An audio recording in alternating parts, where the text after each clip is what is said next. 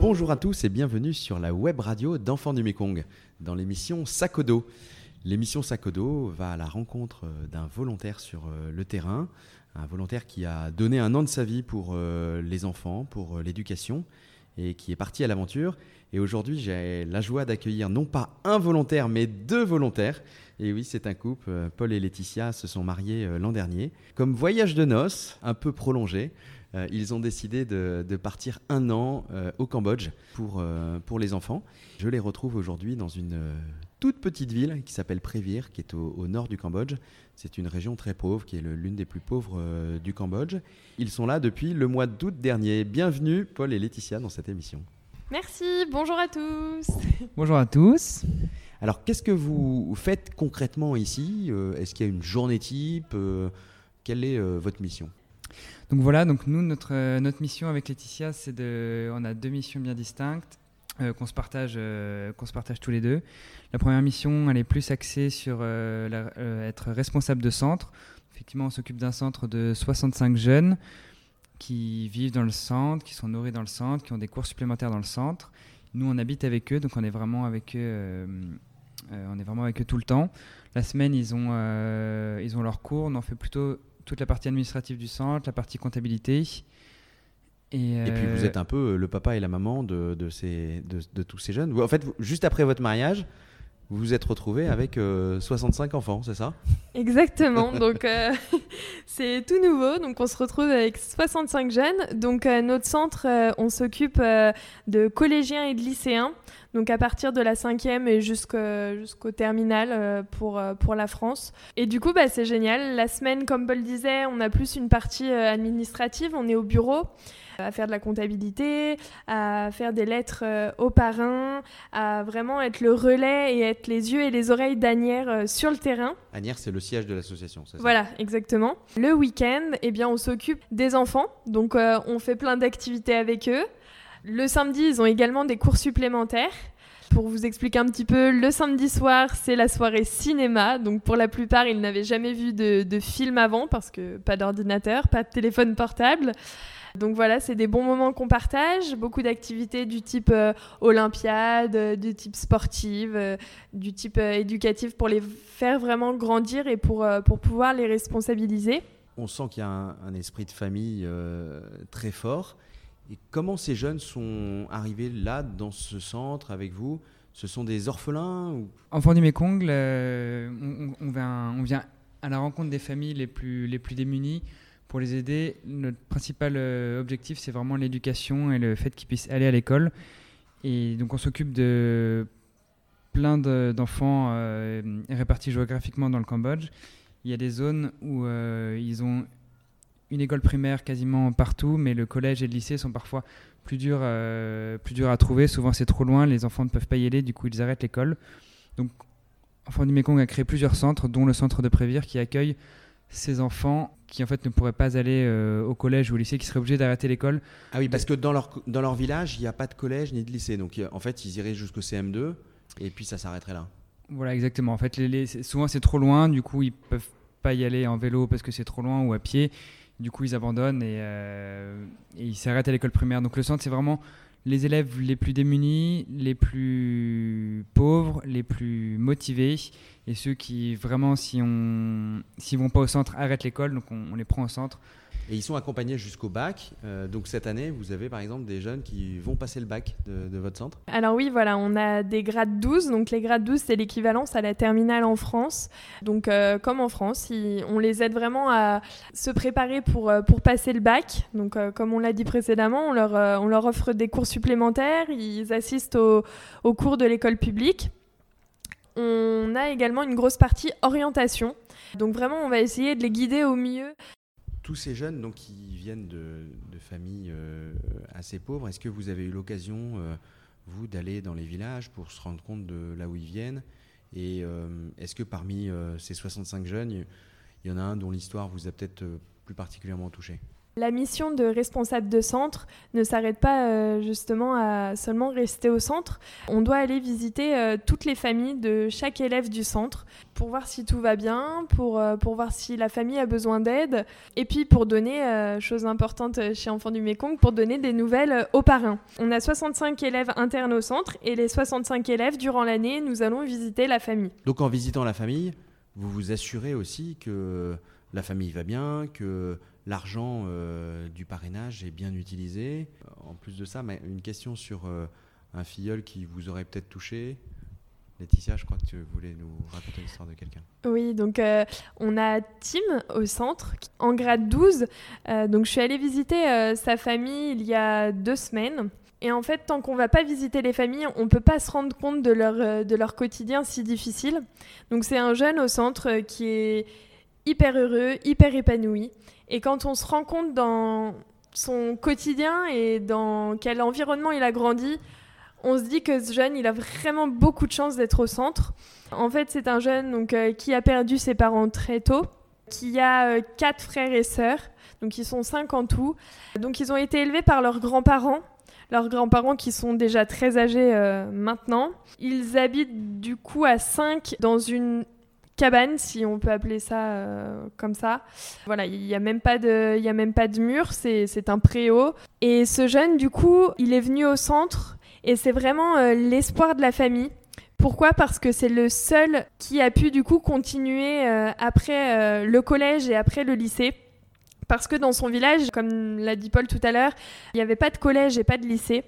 Du coup, nous l'avons pris au centre et ce jeune, c'est vraiment pour lui une, chance euh, extraordinaire.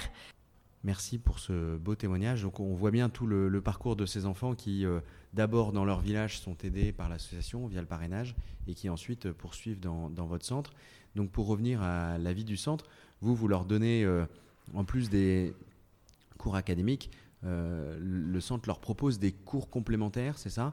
Pour quelles raisons faut-il donner des cours complémentaires alors qu'ils vont déjà à l'école à côté? Le système éducatif au Cambodge est un petit vicieux entre guillemets. En fait, les, les professeurs donnent des cours à l'école publique. L'école publique est gratuite pour les filleuls. Ils doivent néanmoins euh, payer un uniforme, leur cahier, leur stylo. Donc, une partie du parrainage euh, est utilisée pour, euh, pour payer tout ça pour les, pour les.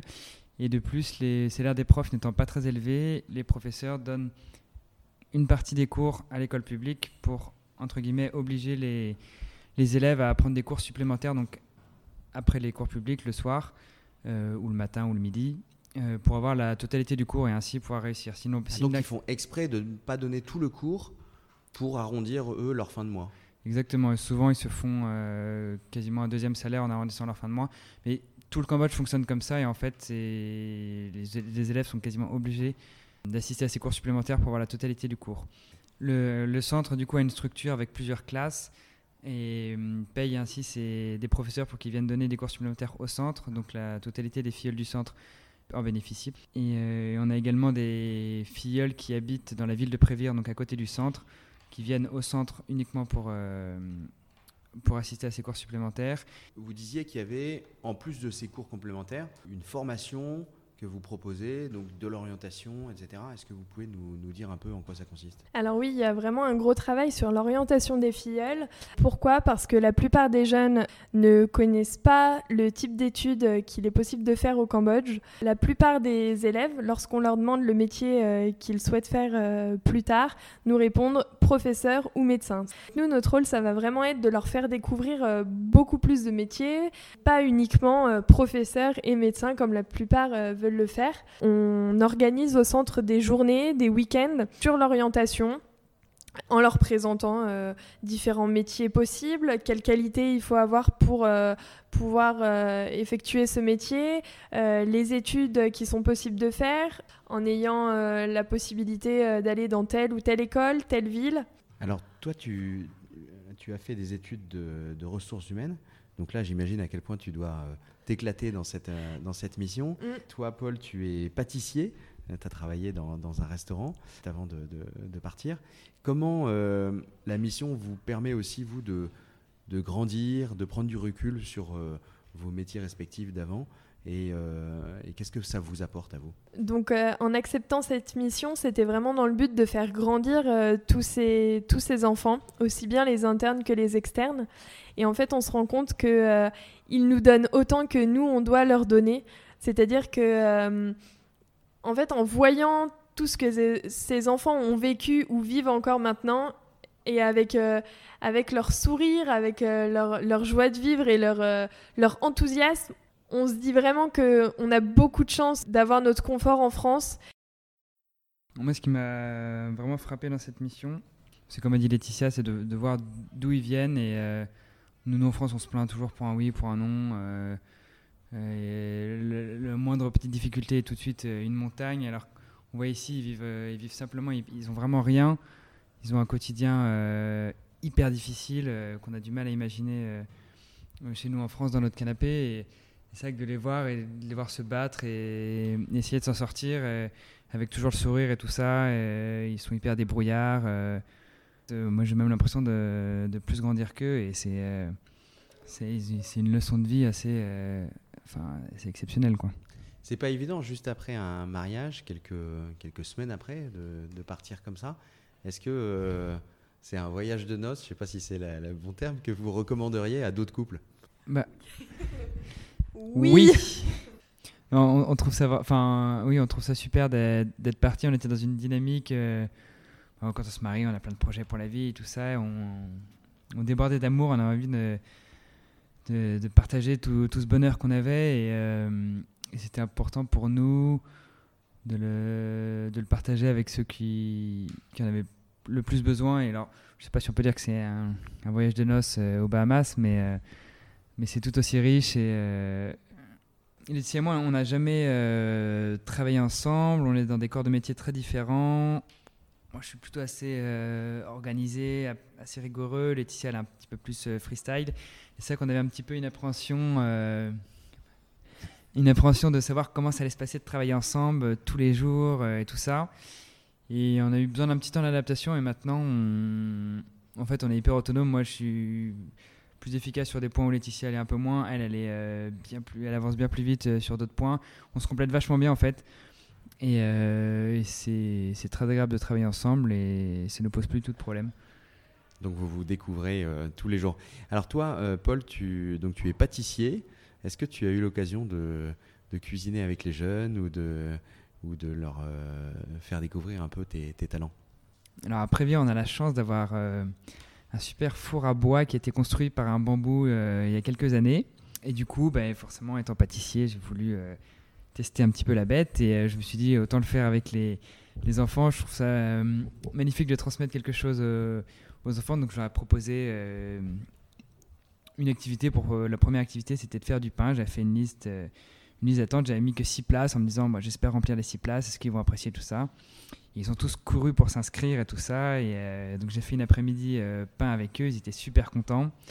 Et du coup, avec Laetitia, régulièrement, on fait des, des après-midi gâteaux avec ceux qui veulent et, ils adorent. Et c'est moi, je suis content de transmettre, même si c'est pas à, l'échelle d'un restaurant, mais content de transmettre mon, mon savoir-faire. Et eux sont hyper contents d'apprendre, de goûter des plus, il raffole du sucré, donc euh, c'est que du bonheur. Et alors, pour euh, conclure, est-ce que vous avez un, message à faire passer, une requête pour euh, les personnes qui, qui nous écoutent, nos auditeurs?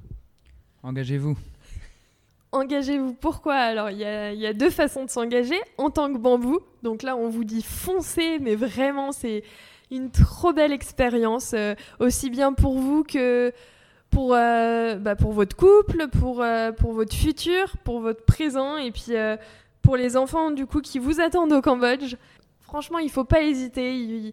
C'est vraiment une trop belle aventure.